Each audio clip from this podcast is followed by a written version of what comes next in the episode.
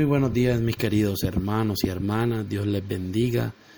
Le damos gracias a Dios por un día más aquí en la tierra, gracias porque, Dios mío, porque estamos bien, vivos, respirando, gracias por la multitud de tus misericordias que son nuevas cada mañana.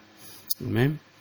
Le damos gracias a Dios, mis queridos hermanos, por, por todo lo que Él hace cada día en nuestras vidas. Y hoy traigo esta reflexión eh, que de pronto muchos la hemos escuchado, pero bueno, voy a tratar de ser un poco resumido, ¿no? Y para que la podáis escuchar, para que la puedan eh, estudiar también. Vamos a hablar acerca de la voluntad de Dios. Eh, la palabra dice en, el, en Romanos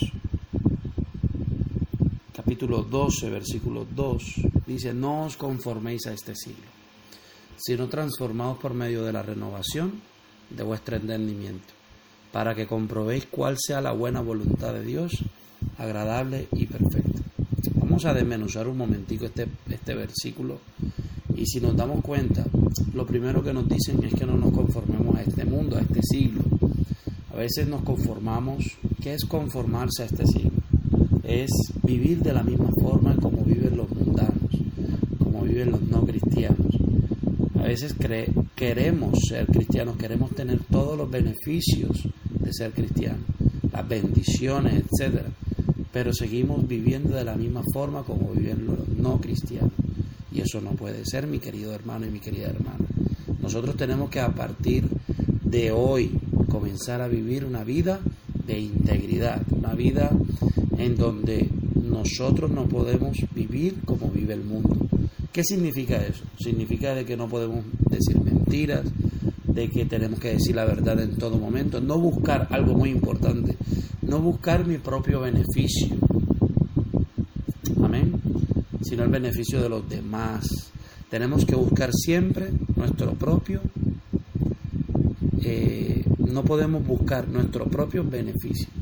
Eso es importantísimo. Y tú sabes que como, como ustedes sabrán, en el, en el mundo eh, la gente busca su propio beneficio, de a dónde agarrarse, de ver de cómo se suplen las cosas. Y no está mal uno velar por uno mismo, velar por el bien de, su, de nuestra familia, no. El tema es que no actuemos como actúa el mundo. Entonces dice, si no transformamos por medio de la renovación de vuestro entendimiento. Claro, tiene que haber una conversión, tiene que haber una transformación, tiene que haber un mecanismo que se active en ese momento y es la renovación de vuestro entendimiento. Es decir, tenemos que renovar nuestra mente. ¿Cómo renovamos nuestra mente? ¿Cómo nos transformamos por medio de la renovación? ¿Cómo es eso? Claro, porque si tú renuevas tu mente, tu entendimiento, vas a ser transformado. Como hemos dicho antes, somos nuevas criaturas, sí es verdad, pero tenemos que poner un grano de arena. Tenemos nosotros que poner ese grano de arena para que haya una renovación, que nuestros pensamientos sean puros, ¿sí? que nuestros pensamientos sean buenos. Y ahora viene la parte interesante, para que comprobéis cuál es, cuál sea la buena voluntad de Dios, agradable y perfecta. Yo el otro día hablaba de, de que la voluntad de Dios se mide de una forma y es con tres preguntas. ¿Me conviene? ¿Me edifica? y me permite tener dominio propio? Son tres preguntas que uno se tiene que hacer. La voluntad de Dios es agradable y perfecta. Dios es perfecto, Dios es santo, Dios es agradable, Dios es bueno, ¿verdad? Y dice cuál sea la buena voluntad de Dios, no la voluntad de Dios. A veces oramos para que Dios dé la que sea la voluntad de Dios, no. ¿Cuál es la buena voluntad de Dios? Entonces tenemos que estar muy atentos, mis queridos hermanos. Dios no es, vuelvo y lo repito, no sé si usted ya había escuchado esto que le estoy diciendo, Dios no es una lámpara de Aladino que concede deseos. No, Dios es Señor y dueño de toda la creación. Nosotros somos creación de Dios, hijos de Dios, creados a su imagen conforme a su semejanza. Entonces quiero decirte de que como hijos de Dios tenemos una responsabilidad y la responsabilidad es de servirle a Dios, de amar a Dios, de, de ser testimonio en la tierra. Si usted no es testimonio en la tierra, no, nadie va a poder creer en usted. Nadie va a poder creer en nosotros. Si yo no me no soy testimonio, si yo me comporto mal, nadie va a creer lo que Dios tiene preparado para nuestras vidas. Yo espero que usted entienda eso. Ahora, también está algo que se llama el libre albedrío y muchos cristianos hoy en día hablan del libre albedrío. Sí, pero es que yo tengo libre albedrío, yo tengo yo puedo hacer con mi vida lo que yo quiera. Yo quiero decirte, mi querido hermano, que luego que entraste al reino de los cielos, ya estás dentro del reino de los cielos y dentro del reino de los cielos se aplican unos principios y unas normas de vida espiritual y vida de, eh, vida del, de vida del reino y yo quiero decirte de que no puedes pensar de la misma forma en como venías pensando en el mundo. En el reino es diferente en el reino de los cielos es diferente. Así que yo te quería regalar este pasaje hoy porque a veces queremos hacer las cosas a nuestra manera, a veces queremos hacer las cosas como a nosotros nos, gusta, ¿cierto? A veces queremos eh, buscar no solamente eh, buscar siempre como que la trampa, ¿no? O sea, la ñapa, la, la manera de enriquecerme, la manera de... Y eso, mis queridos hermanos, se le llama avaricia. No solamente con el tema del dinero, en cualquier área de nuestra vida.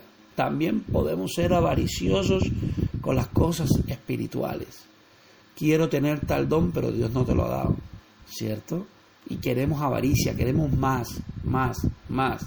Uno tiene que tener mucho cuidado con eso, mis queridos hermanos no solamente en el área financiera, también en el área personal, en el área familiar, en, la relación de, amistades, de, de, amor, también existe la avaricia.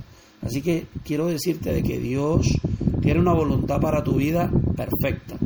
O sea, Dios tiene algo perfecto para tu vida.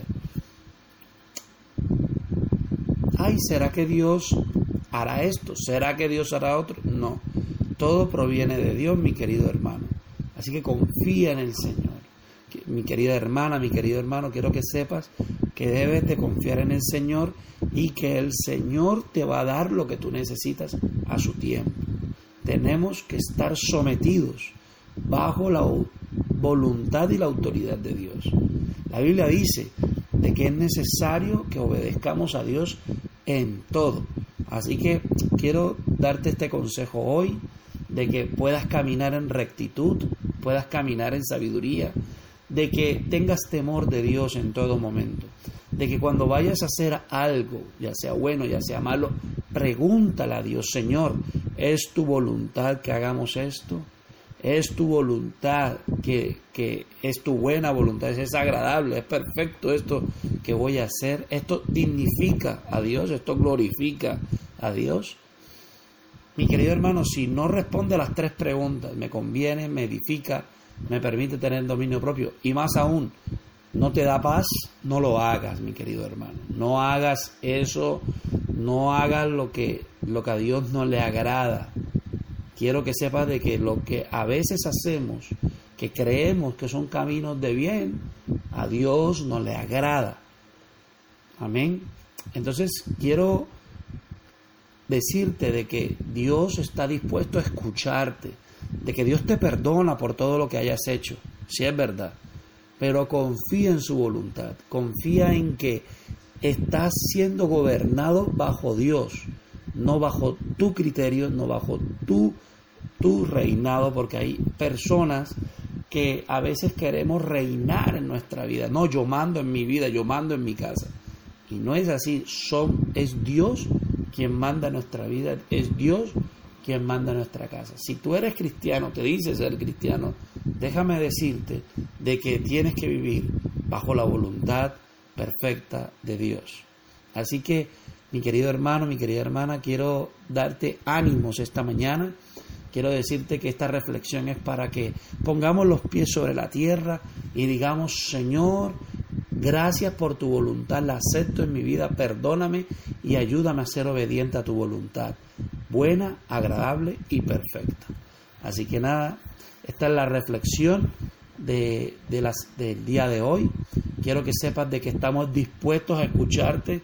Cualquier duda que tengas, cualquier eh, circunstancia adversa por la que estés pasando, coméntanos para estar orando por, por, ustedes.